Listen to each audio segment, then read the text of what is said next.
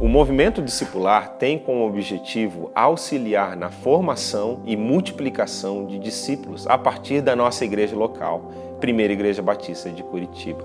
Nós sonhamos com a multiplicação exponencial de discípulos, células e igrejas que abençoem a cidade de Curitiba, o Brasil e o mundo.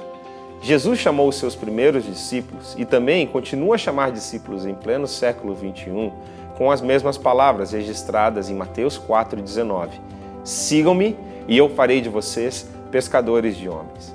O discipulado de Jesus é um discipulado que envolve a mente, o coração e as mãos dos discípulos. Nós desejamos, com o movimento discipular, auxiliar a nossa igreja no desenvolvimento de discípulos, desde que eles são novos discípulos até se tornarem ministros do reino de Deus, pelo poder do Espírito no amor de Cristo e para a glória de Deus. Olá, seja muito bem-vindo a mais um Discipulado na Bíblia.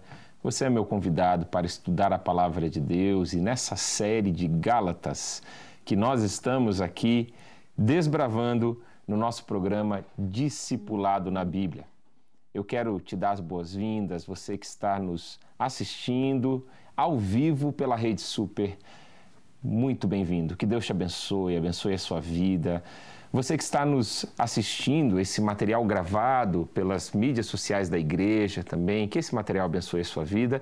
E você, nosso ouvinte do rádio.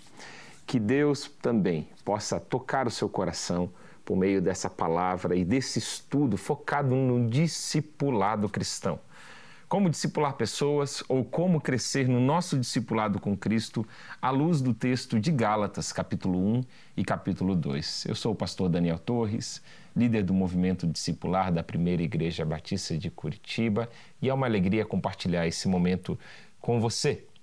Bom, Vamos lá, nós começamos essa série no livro de Gálatas. Na semana passada, o nosso irmão Vitor Martins nos trouxe a introdução desse livro bíblico e também as lições dos primeiros versículos, ali a saudação do apóstolo Paulo à igreja de Galácia e também as primeiras lições ali nos primeiros versículos de Gálatas.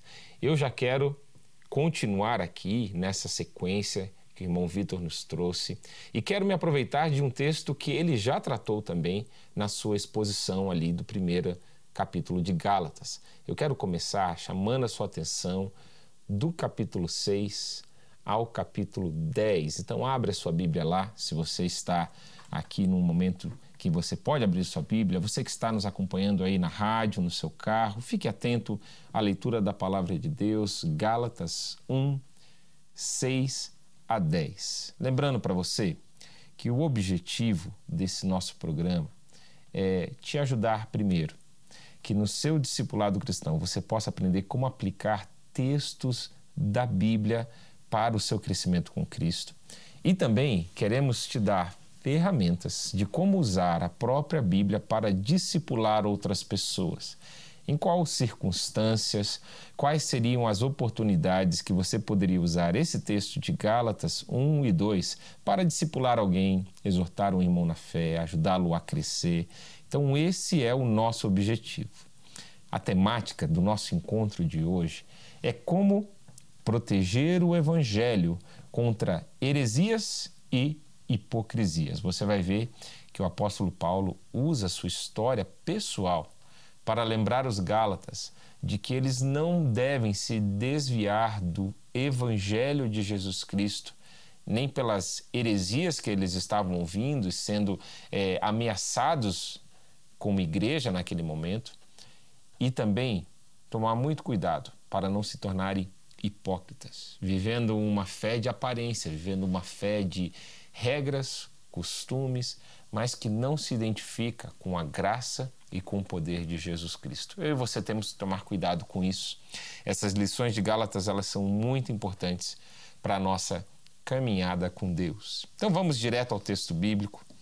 Vamos aprender com aquilo que o apóstolo Paulo expôs à igreja de Gálatas. Gálatas 1, 6 a 10. Acompanha comigo a leitura da palavra de Deus.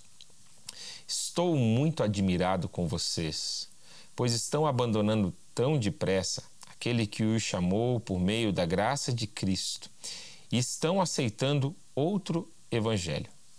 Na verdade, não existe outro evangelho. Porém, eu falo assim porque há algumas pessoas que estão perturbando vocês, querendo mudar o evangelho de Cristo. Mas se alguém, mesmo que sejamos nós ou um anjo do céu, anunciar a vocês um evangelho diferente daquele que temos anunciado, que seja amaldiçoado. Pois já dissemos antes e repetimos: se alguém anunciar um evangelho diferente daquele que vocês aceitaram, que essa pessoa seja amaldiçoada. Por acaso eu procuro a aprovação das pessoas? Não. O que eu quero é a aprovação de Deus. Será que agora estou querendo agradar as pessoas? Se estivesse, eu não seria servo de Cristo.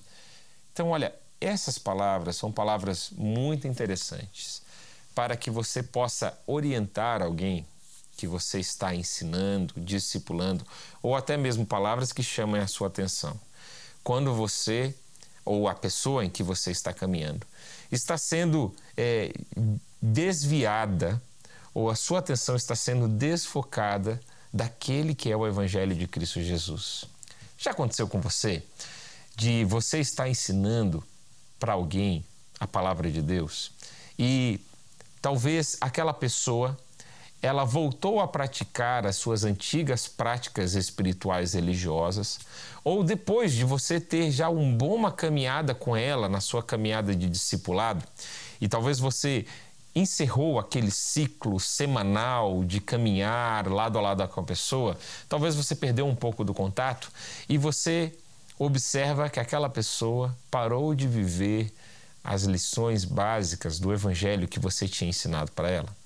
Não sei se isso já aconteceu com você, isso já aconteceu comigo. E olha, é sempre um desafio e algo que você sempre precisa frisar com a pessoa que você percebe que ela está se desviando da simples e pura mensagem do Evangelho. Vamos dizer que o próprio Espírito Santo que é o nosso grande discipulador, está tocando o seu coração, está falando para você que você está adicionando outras coisas além do Evangelho de Cristo Jesus. Está na hora de voltar a textos como esse e lembrar que existe o simples e puro Evangelho de Cristo Jesus, que nada deve ser acrescentado a ele. Bom, eu lembro uma vez que eu estava discipulando uma pessoa e nós já estávamos prestes a chegar no momento do batismo com ela. E eu já tinha ensinado a ela sobre o Evangelho de Cristo, sobre a mensagem da salvação, como nós somos salvos pela graça de Deus, como que é importante essa pessoa agora ela continuar caminhando firme na fé, conectada com a igreja evangélica, conectada com uma igreja que possa ajudá-la a crescer na sua fé. E essa pessoa ela tinha vinda do catolicismo. Chegou uma ocasião em que essa pessoa ela precisaria é, ser padrinho de alguém na Igreja Católica. E esse fato trouxe para ela um desdobrar da, das suas emoções, da, das suas raízes católicas. E essa pessoa ela começou a entrar em confusão sobre se ela não poderia, né? É, é, ela estaria sendo impedida de ser padrinha da Igreja Católica se o seu esposo não se batizasse na Igreja Católica. Isso trouxe uma grande confusão para a família ela começou a questionar aquilo que ela tinha aprendido com a palavra de Deus, com a Bíblia, sobre a importância do batismo ser feito com consciência. Quando você cresce, não batizado quando bebê, quando você não tem consciência do seu compromisso com Cristo. Bom, eu tive que chamar essa pessoa, conversar com ela novamente, passar com ela sobre a importância de você ter consciência da sua fé em Cristo para que você seja batizado. E como que, por causa disso, era incoerente o esposo dessa pessoa se batizar como adulto na Igreja Católica, sendo que não era aquilo que ele estava afirmando com a sua fé, com a sua, com a sua conduta. Bom, coisas assim acontecem no discipulado. E esse texto de Gálatas, capítulo 1, versículo 6 ao versículo 10, pode ser um texto interessante, importante de no discipulado você chamar a atenção da pessoa para que ela não se desvie, para que ela não se desvirtue da fé que você já mostrou para ela, que é tão importante. Lembro de uma outra ocasião falando de quando você tem uma pessoa que está firme nas doutrinas do Evangelho, está firme no Evangelho de Cristo, mas talvez ela vai passar por um grande momento de pressão, talvez por se mudar perto da. se mudar para longe da sua família. Quem sabe um jovem que cresceu na igreja, agora ele vai entrar na universidade e vai ser confrontado com outras ideologias, e são coisas que às vezes podem mexer com os pilares da fé. lembro que uma vez o meu pai iria se mudar para viver numa região onde basicamente só existiam mormons. Ele foi se mudar para os Estados Unidos e ia viver na cidade, na região de Utah, uma região onde é, é, predominantemente a religião é a religião mormon. E eu lembro de sentar com meu pai antes dessa viagem, ler com ele exatamente esse texto da palavra de Deus. Gálatas 1, 6 a 10. Lembro de emprestar para ele uma Bíblia, que era uma Bíblia que mostrava as respostas teológicas para movimentos que causam heresia no meio da igreja, como é, por exemplo, a Igreja Mormon, que defende que existe um outro evangelho de Jesus Cristo. Né? Eles leem a Bíblia, mas leem também um outro livro que mesmo na capa do livro está escrito o outro evangelho de Jesus Cristo. E quando você adiciona qualquer outra lei, qualquer outra regra, qualquer outro livro que esteja no mesmo patamar das Escrituras Sagradas, isso já é um sinal claro de que aquela doutrina é uma doutrina perigosa e contrária ao Evangelho de Jesus Cristo. Porque Gálatas 1, 6 a 10 é um dos textos mais claros para combater, por exemplo, a doutrina dos mormons. Então, como é importante quando você sabe que alguém que você está discipulando vai passar por um momento de embate. Se você puder exortá-lo, ajudá-lo a permanecer firme, né? passar novamente com ele, quem sabe, as bases do Evangelho de Jesus Cristo, isso é muito importante. Eu lembro que, e, e mesmo assim, irmãos, quando nós, como humanos, não percebemos, não nos antecipamos a isso, o próprio Espírito de Deus vai fazendo isso quando nós temos um relacionamento vivo com Ele. Eu lembro que assim que eu aceitei a Jesus, me converti, comecei a caminhar sério com Deus, eu ia passar longas férias com a minha família, que era uma família que professava uma outra fé diferente da minha. E eu lembro de quantas vezes ali orando, mantendo a minha espiritualidade, sendo também confrontado pelos meus novos valores, pela minha espiritualidade, quantas vezes Deus me visitou, me fortaleceu nos momentos que eu mais precisava de firmeza. Por que, que eu não bebia mais? Ou por que, que eu não fazia isso ou aquilo? Por que, que eu não ia numa festa? Por que, que eu ficava tanto tempo orando? Minha família não estava acostumada a me ver assim. E estavam preocupados comigo porque eu estava vivendo uma nova espiritualidade, uma nova comunhão com Deus que eles mesmos não tinham. Mas como foi difícil conviver ou receber aquelas críticas e me manter firme. Portanto, aqui tem o texto em que você pode ajudar aquela pessoa que você está discipulando a manter-se firme no Evangelho de Jesus Cristo. Nós vamos ver também na continuidade aqui desse capítulo e do capítulo 2, como o apóstolo Paulo, ele vai fortalecer a igreja com base no seu testemunho pessoal, na sua vida pessoal, que nós devemos permanecer firmes na graça de Deus, no evangelho da graça de Deus. A graça de Deus é o fundamento da nossa salvação, da nossa santificação. É o tema do capítulo 1, o capítulo 2 de Gálatas. Então, se você está vendo alguém titubeando, se perdendo em meio às correntes culturais, misturando o evangelho com coisas que não são o evangelho. Olha, aqui está um texto bíblico para você trazer essa pessoa de novo e falar: olha, se alguém pregar a você qualquer outra coisa que não seja o puro evangelho de Jesus Cristo, não aceite isso como palavra de Deus. E aqui, olha, deixa eu falar para você alguns perigos que o evangelho o Evangelho de Cristo está sendo confrontado, perigos atuais. O Evangelho de Cristo Jesus sempre teve embates com a cultura e com as gerações. O Evangelho de Cristo é um evangelho contracultural. ele afirma as culturas naquilo que são similares aos pontos do Evangelho, mas a maior parte da cultura, das culturas de uma forma geral, vão ir de, vão ir em frente, vão ir, ir contra o Evangelho, vão ter oposição ao Evangelho. E é por isso que o Evangelho ele é tão contrastante. Vamos dar alguns exemplos aqui. Por exemplo, a nossa cultura contemporânea, uma cultura pós-moderna, em alguns contextos fala-se da cultura pós-cristã. E já fazem alguns séculos que verdade tem sido estabelecido como um conceito relativo. Por exemplo, cada indivíduo tem sua concepção do que é certo e que é errado, e não existe o conceito de verdade absoluta na cultura contemporânea. E a gente vê as gerações passando e esse termo e esse tema da verdade absoluta ficando cada vez mais diluído. E não existe autoridade final no que se diz verdade ou certo e errado. É assim que a cultura, é assim que a nossa sociedade está lidando com conceitos. Né?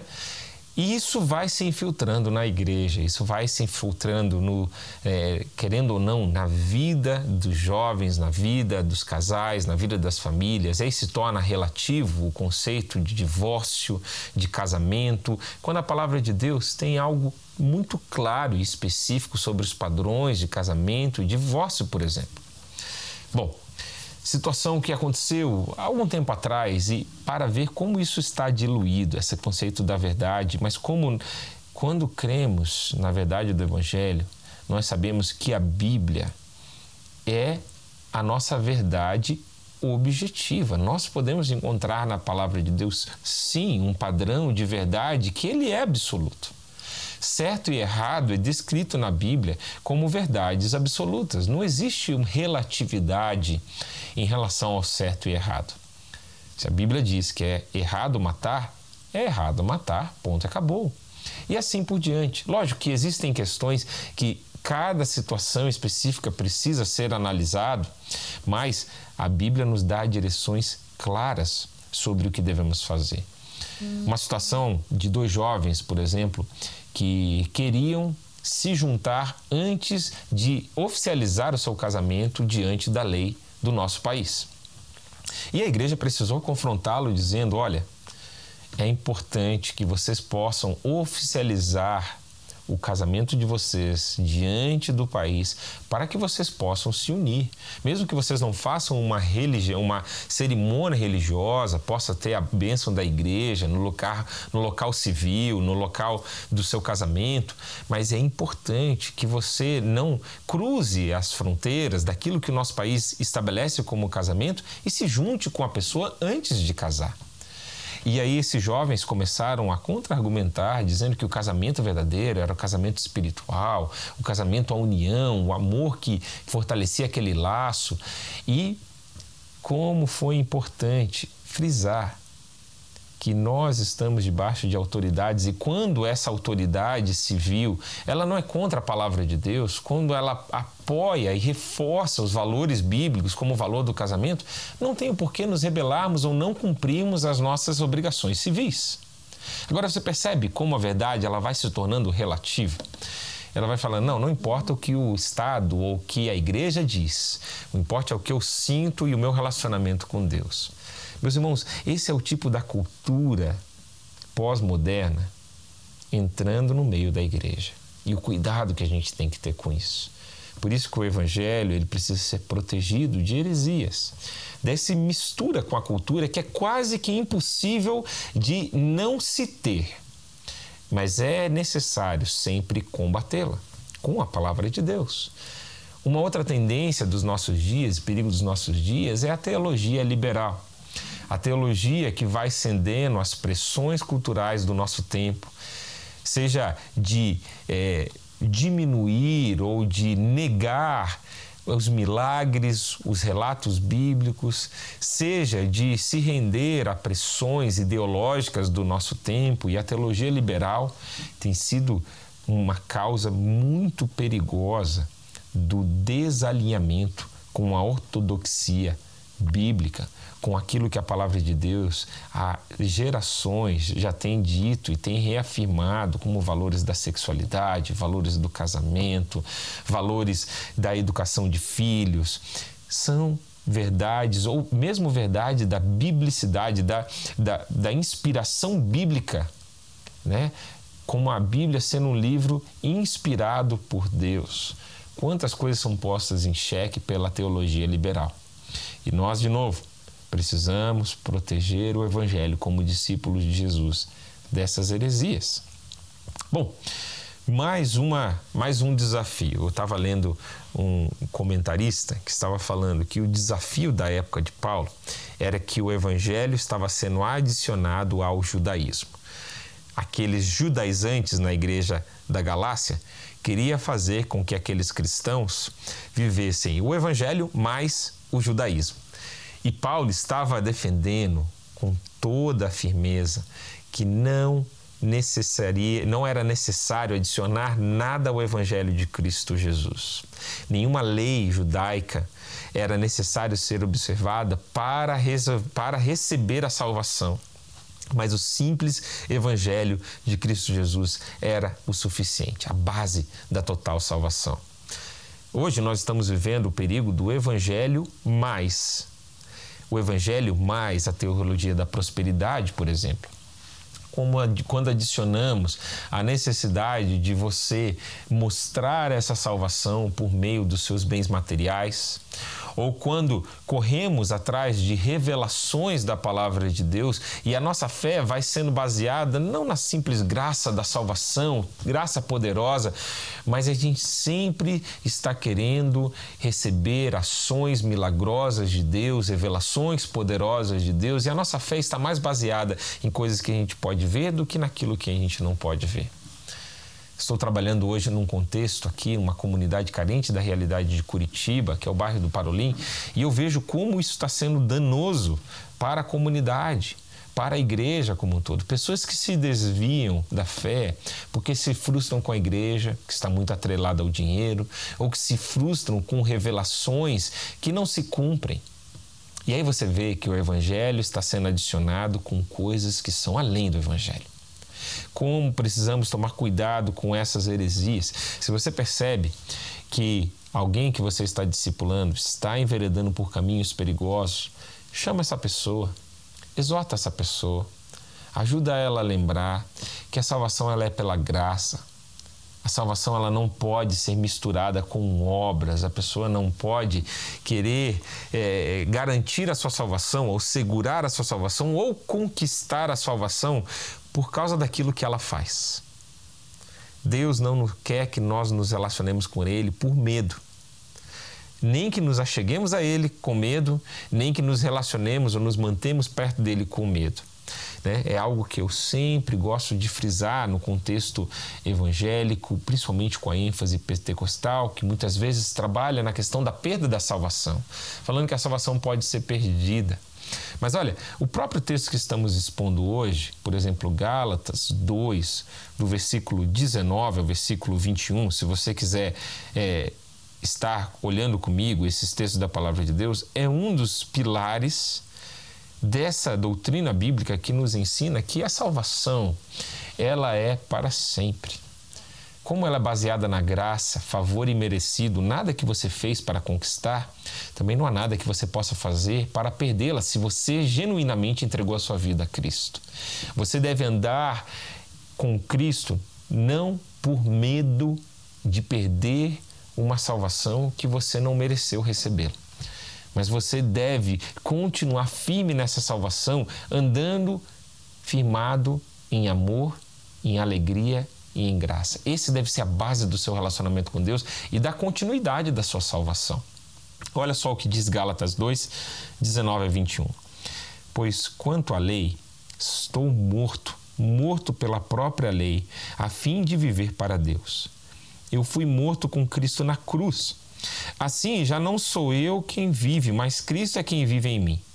E essa vida que vivo agora, eu a vivo pela fé no Filho de Deus, que me amou e se deu a si mesmo por mim. Eu me recuso a rejeitar a graça de Deus, Pois se é por meio da lei que as pessoas são aceitas por Deus, então a morte de Cristo não adiantou nada. Percebe? Paulo batendo nessa tecla de que a nossa salvação ela é firmada, garantida somente pela graça de Deus. Esse foi um dos temas mais elaborados pelo apóstolo Paulo. Esse foi um dos temas centrais da reforma protestante com Martinho Lutero. É assim que devemos continuar guardando o evangelho de Cristo Jesus. Bom, lembre-se, de sempre guardar o seu coração, guardar o coração das pessoas que Deus tem te confiado em discipulado, a sua célula, pessoas que Deus está te confiando num discipulado pequeno grupo. Quem sabe você é um líder da igreja, pessoas que Deus está te confiando num pequeno ou grande rebanho, que é uma igreja local. Guarde a fé desses irmãos e irmãs e a sua fé longe das heresias. Guarde o simples e puro Evangelho de Cristo Jesus. E aqui vão algumas dicas práticas no discipulado. Se você está percebendo alguém se perder, se você está percebendo que, assim como eu descrevi no começo desse nosso episódio aqui, se você discipulou alguém e depois de algum tempo você vai percebendo na forma da pessoa falar ou mesmo nas suas frases, no convívio, que aquela pessoa está, está se perdendo, talvez voltando às raízes antigas da sua fé ou, quem sabe, tendo novas influências que não são saudáveis na sua fé, eu gostaria de te encorajar. Você marcar um café marcar um encontro com essa pessoa que você está discipulando, você poder falar a verdade, a palavra de Deus em amor, como diz Efésios capítulo 4, versículo 15 e 16. Chamar essa pessoa, exortar essa pessoa, confrontá-la com a palavra de Deus. Pega aquele ponto que você acha que está se desvirtuando, né? Como eu dei o exemplo, por exemplo, do batizado ali na Igreja Católica. Pega aquele ponto confronta a luz da palavra de Deus. Fala: olha, estou preocupado com você em relação a isso. Vamos ler juntos a palavra de Deus nesse ponto que nós já tocamos no discipulado, que nós já falamos. Vamos ver o que a palavra de Deus diz e vamos colocar essa questão à luz da Bíblia. Deixa a Bíblia te orientar. Ajude essa pessoa a pensar a sua teologia ou a sua prática atual à luz da palavra de Deus. Isso que um discípulo de Jesus que está percebendo seu irmão se enveredando por caminhos perigosos deve fazer. Não deixe de confrontar em verdade e em amor. Isso é uma dica importante do discipulado, faz parte desse papel de discipulador. Agora quero seguir adiante e ir para uma outra parte, uma outra sessão dessa, dessa nossa exposição aqui, desse nosso episódio do discipulado na Bíblia. Bom, eu quero chamar a tua atenção para o versículo 11 ao versículo 24 do capítulo 1 de Gálatas. Paulo vai começar a contar a sua própria história, a sua história de conversão e como ele vai expor o evangelho por meio da sua história. Sabe, uma das coisas que o Paulo usa para combater as mentiras e todas as ofensas, ameaças que estavam sendo feitas à igreja de Gálatas. O que aconteceu é que Paulo foi a essa região, pregou o evangelho e ali começou uma igreja. E quando Paulo se moveu para outro local para pregar o evangelho, começaram a chegar pessoas, líderes da igreja cristã que promoviam, além do evangelho de Cristo, também práticas judaicas os judaizantes. E eles começaram a denegrir a imagem de Paulo como apóstolo, começaram a tentar minimizar a influência dele naquela igreja. Paulo escreve essa carta querendo mostrar aos Gálatas que o evangelho que ele pregava não mudou e que estava sendo afirmado pelos próprios apóstolos também. E ele mesmo era um apóstolo de Cristo Jesus. Então, esse é o contexto. E Paulo, ele usa a sua própria vida como exemplo para apontar aos Gálatas qual era o caminho da verdade. E aqui vai uma dica, discipulador, algo que pode te ajudar quando você percebe que pessoas ao seu redor estão se perdendo. E quando você, como um discípulo de Jesus, está tentando viver o evangelho, por mais que com as suas limitações e imperfeições, como é especial quando a gente pode apontar para o nosso exemplo e falar assim: olha, vocês sabem que a minha vida tem sido uma tentativa, uma busca constante de viver o exemplo de Cristo Jesus.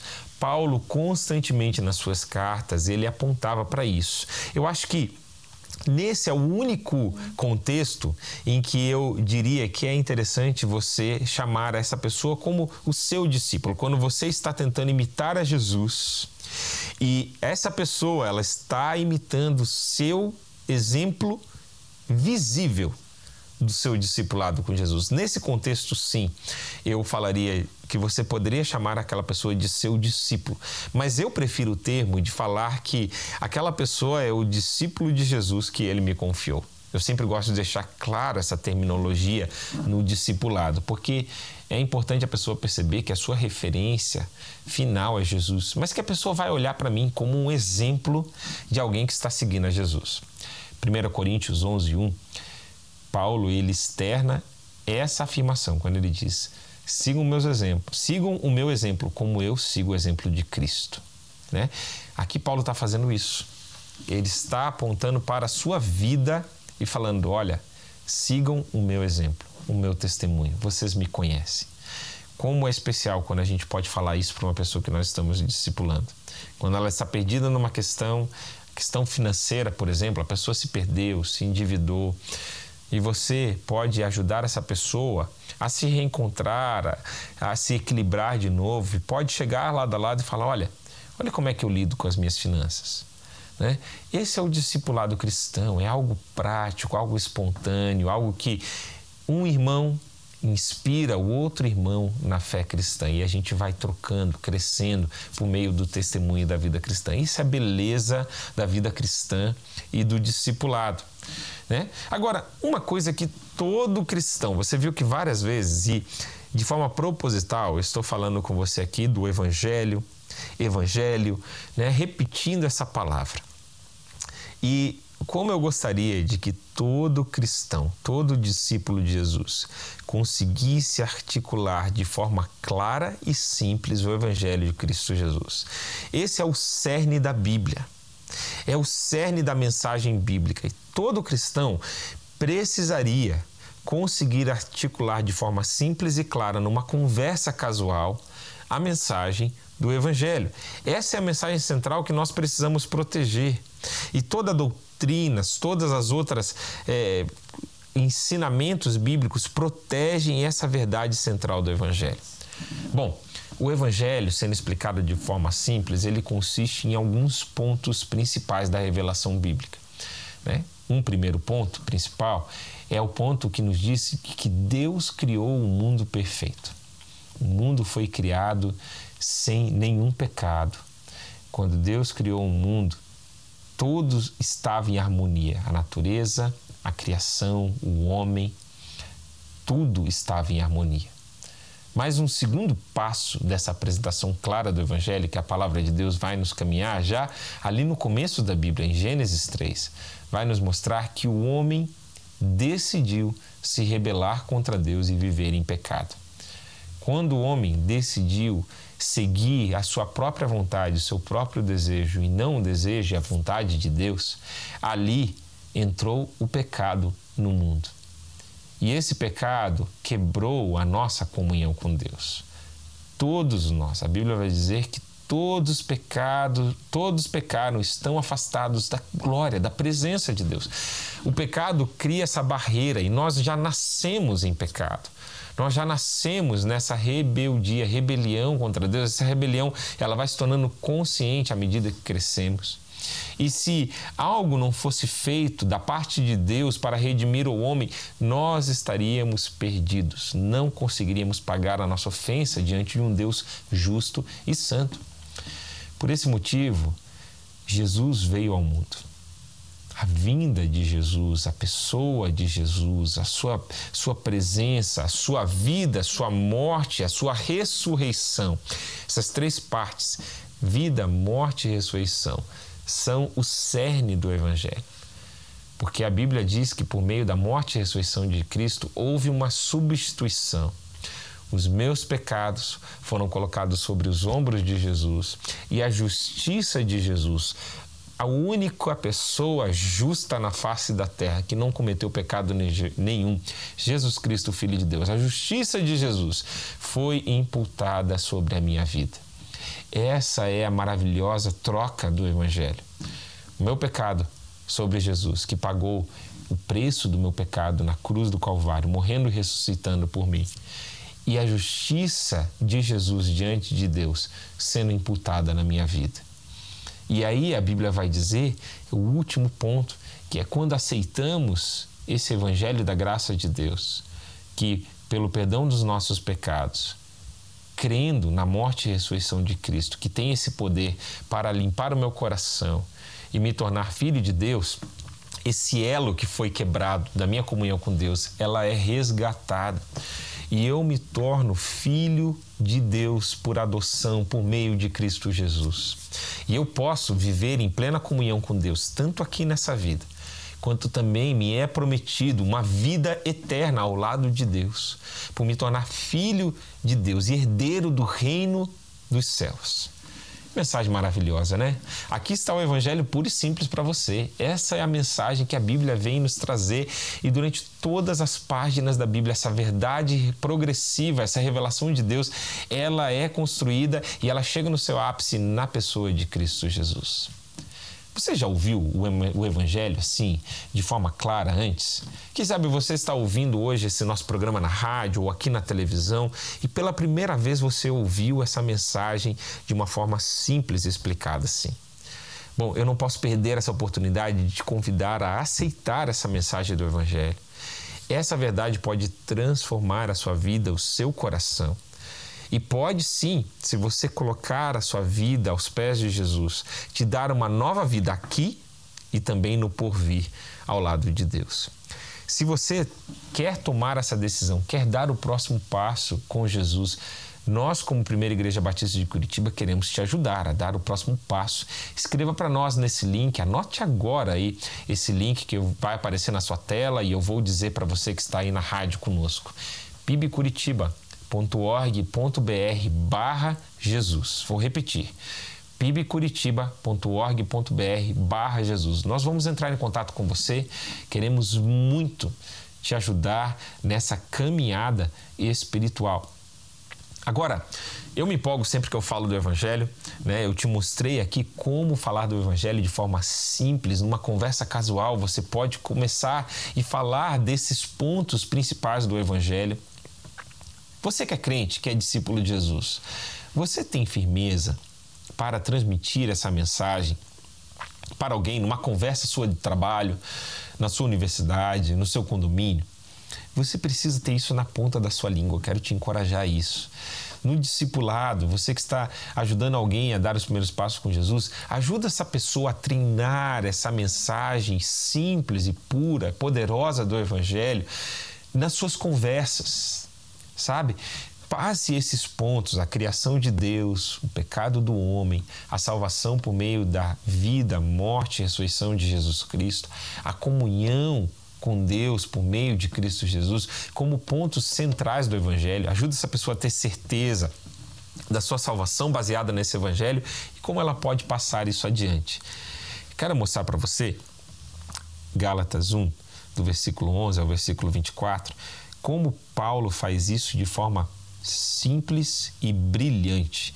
Aqui está uma outra forma de você expor o evangelho. Quando você fala daquilo que Jesus fez na sua vida antes, ou melhor, como era a sua vida antes de conhecer a Jesus. E aí a gente vê Paulo descrevendo isso lá do versículo 11 ao versículo 14. Acompanha comigo a leitura de Gálatas 1, do 11 ao 14, e você vê como Paulo ele vai falar, olha, versículo 11.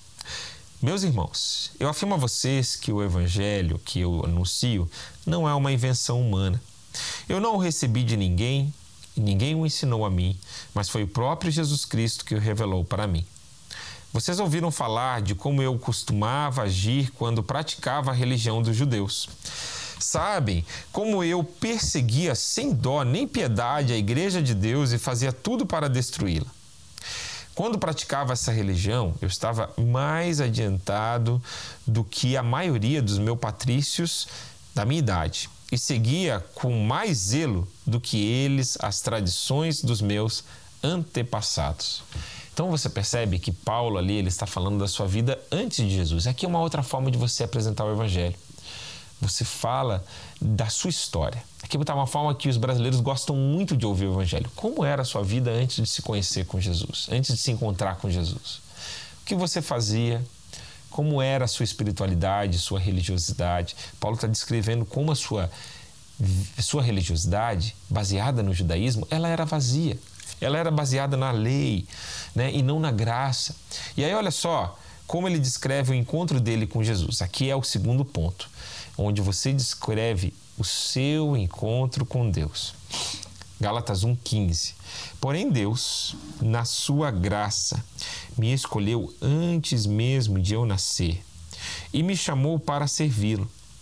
E quando ele resolveu revelar para mim o seu filho, a fim de que eu anunciasse aos não-judeus a boa notícia a respeito dele, eu não fui pedir conselhos a ninguém e também não fui até Jerusalém para falar com aqueles que eram apóstolos antes de mim. Pelo contrário, fui para a região da Arábia e depois voltei para Damasco. E aqui Paulo ele começa a descrever a sua história depois do seu encontro com Jesus a partir do versículo 17 e 18. Mas você percebe como você frisar o seu encontro com Jesus é super importante nessa exposição do Evangelho. Como é que foi seu encontro com Deus? O que mudou na sua vida?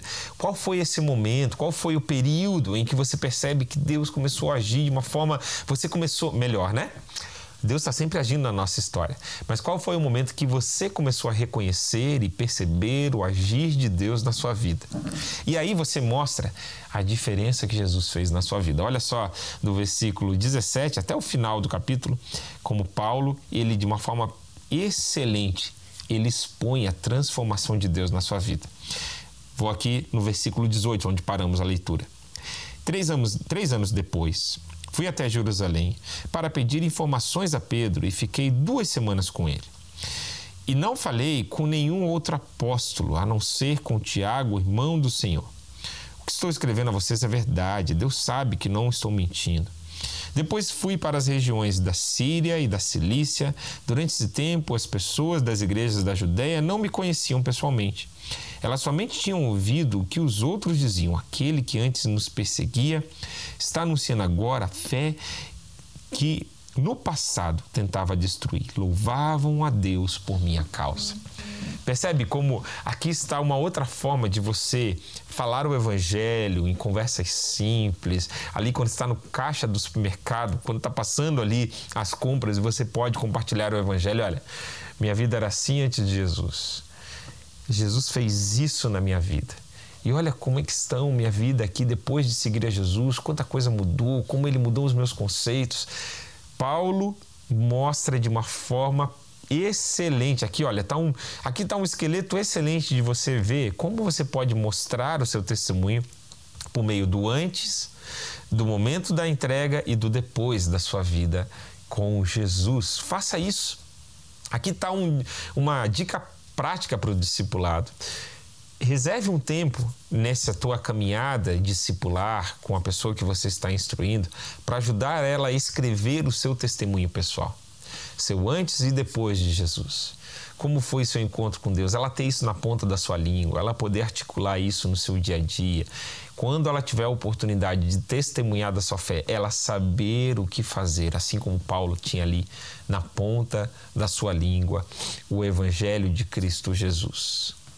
Bom, por último aqui, nesse último bloco da nossa desse segundo episódio aqui na carta de Gálatas, eu quero chamar a tua atenção para a continuidade ali daquilo que Paulo vai descrever no começo do capítulo 2.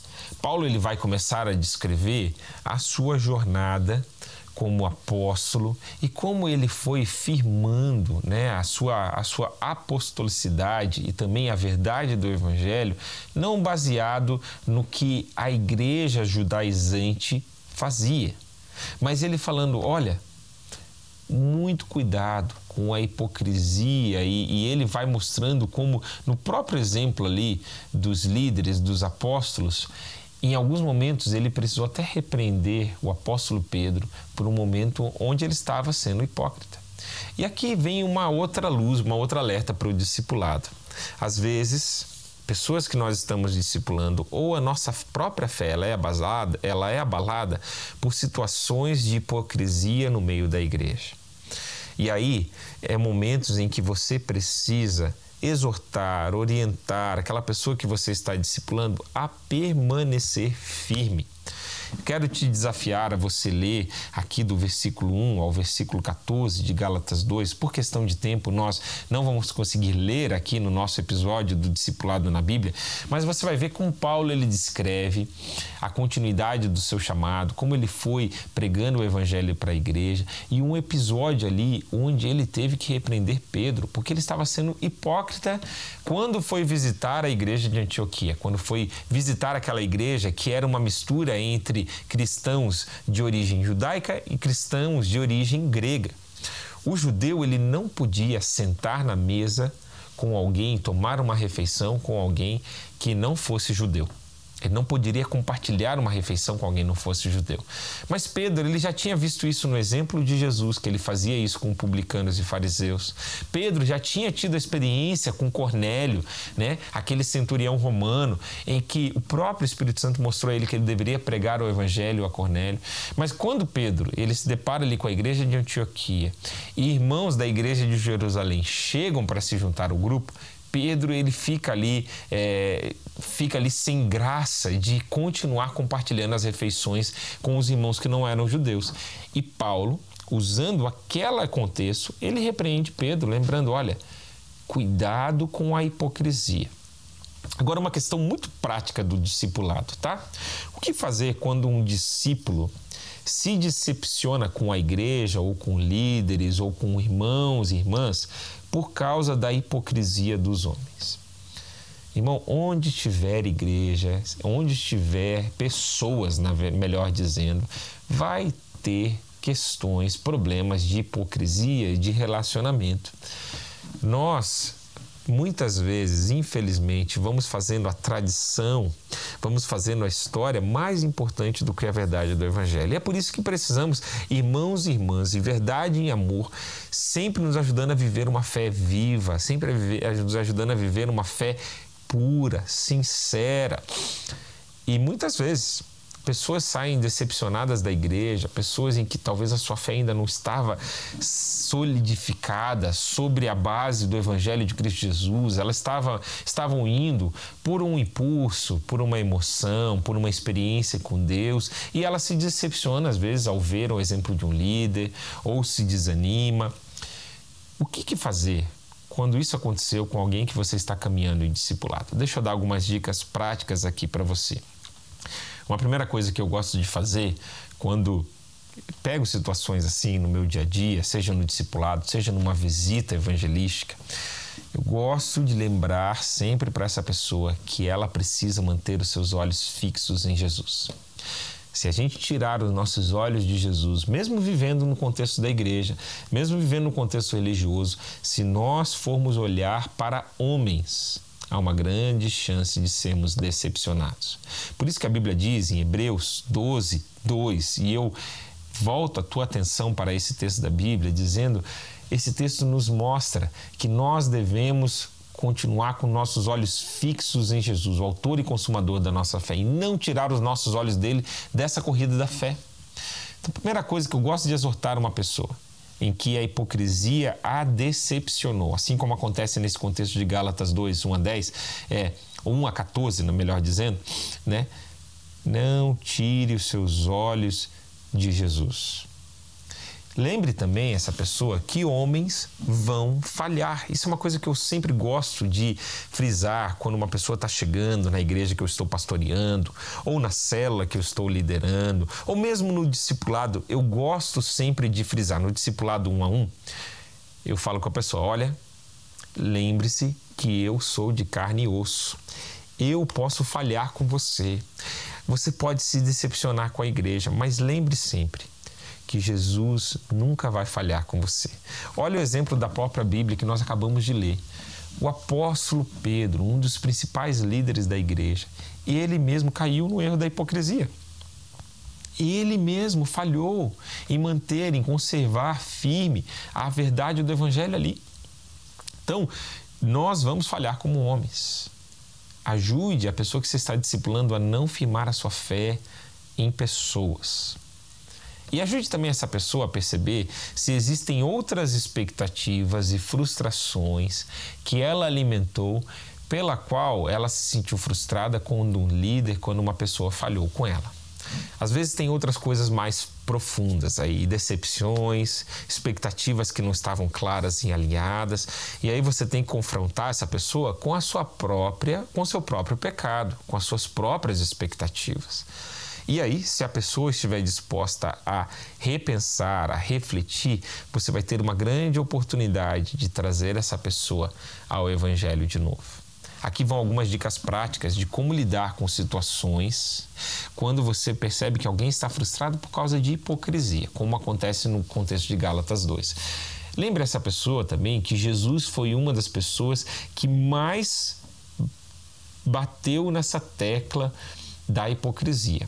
Olha, Jesus ele era mais paciente e compassivo com pessoas que estavam no pecado, na vida do pecado, né, com cobradores de impostos e prostitutas, com religiosos que estavam alimentando uma religião hipócrita. Olha, Jesus ele perdia paciência no sentido de não de perder a sua, mas de, de irar-se de uma forma que a Bíblia diz que é possível se irar, irar-se com o pecado. Jesus, ali em Mateus 23, por exemplo, ele vai mostrar como a hipocrisia é danosa à vida espiritual. E ele vai ali apontar os pecados e os erros dos líderes religiosos, falando: olha, ouçam o que eles dizem, mas não façam o que eles façam. Eles são como sepulcros caiados. Irmãos, a nossa vida nossa vida como discípulos de Jesus não pode ser uma vida hipócrita. Tome muito cuidado com isso. Procure a cada dia ter a sua vida regada pela graça, pelo Evangelho de Deus. Lembre que a graça é o fundamento da sua salvação e da sua santificação. Um dos comentaristas bíblicos que eu estava pesquisando disse da seguinte forma: Tenha em mente que a graça de Deus envolve algo mais do que a salvação do homem. Não somos apenas salvos pela graça, mas devemos viver pela graça. Estamos na graça é o fundamento para a vida cristã. A graça nos dá a força necessária para sermos soldados vitoriosos. A graça nos capacita a sofrer sem reclamar e até mesmo usar esse sofrimento para a glória de Deus. Quando o cristão deixa de viver pela graça de Deus, ele deve depender do seu próprio poder. Isso leva-o ao fracasso e decepção.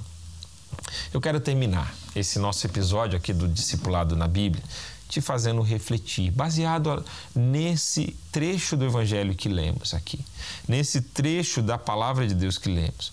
Qual tem sido a sua resposta à graça de Deus na sua vida? Você já foi salvo pela simples graça de Cristo Jesus, como o Evangelho que eu compartilhei com você durante esse episódio? Será que você tem misturado a lei, as obras com a graça de Deus e você tem sentido fardo, algo que não te permite viver a graça de Deus? Quem sabe sim, você já foi salvo pela graça de Deus e a pergunta com consequência dela é: você está vivendo, andando nessa liberdade que a graça de Deus te oferece? Não na libertinagem, não na graça barata que não te leva a viver em obediência, em amor, não é isso. Quando você foi salvo pela graça, isso te leva a viver em obediência e amor a um Deus santo. Mas você tem vivido nessa liberdade cristã? Não caído em heresias ou na hipocrisia que nós falamos aqui durante esse episódio? Por último, você está disposto a viver o evangelho simples e puro do Senhor Jesus com a sua vida? Protegê-lo das hipocrisias, protegê-lo das heresias. Eu quero orar com você nesse momento e pedir que a graça de Deus revista a minha e a sua vida e que possamos caminhar nessa verdade do Evangelho. Senhor Jesus, muito obrigado porque fomos alertados sobre os perigos que envolvem a mensagem do Evangelho. Ajuda-nos, Deus, a não cair em heresias que possam atrapalhar a nossa caminhada contigo. Nos ajuda a não sermos hipócritas, a vivermos uma fé que é só verdade por fora, mas que não tem a essência da tua graça e do teu amor. Nos ajuda a caminharmos como discípulos teus, foram salvos pela graça e que caminham em santificação por causa da graça do nosso Senhor Jesus Cristo. Que o Senhor nos abençoe e nos ajude a sermos transmissores dessa graça de Deus no nosso dia a dia. Em nome de Jesus. Amém. Eu te convido a você participar aqui do nosso programa. Esteja conectado conosco. Na próxima semana nós voltamos com mais um episódio do Discipulado na Bíblia. Desejo a você uma boa semana e que Deus te abençoe.